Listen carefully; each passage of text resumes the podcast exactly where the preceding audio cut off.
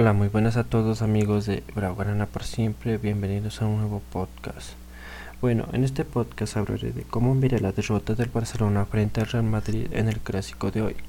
Bueno, pues hoy desafortunadamente el Barcelona ha caído derrotado contra el Real Madrid por un marcador de 1 a 3.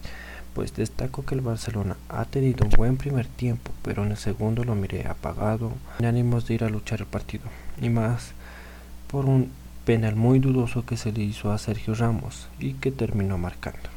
Bueno, pienso que el Barcelona ha entrado muy confiado por los últimos resultados que ha tenido el Real Madrid y, y el técnico Koeman se atrevió a poner a Pedri de titular. En serio, eso se ha notado que el Barcelona ha ido muy confiado en este partido, pues yo hubiera alineado a Dembélé o a Trincao, pero a Pedri no estoy diciendo que es un mal jugador, sino que no era el momento para que salga de titular porque todavía le falta ganar experiencia en partidos muy duros y muy importantes como fue hoy en el clásico que debería haber ganado el Barcelona pero no lo hizo.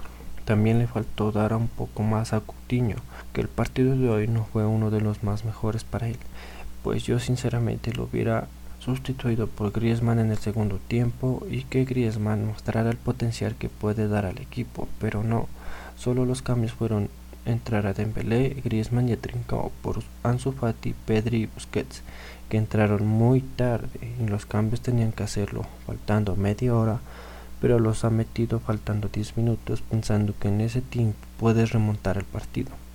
Pero no fue así.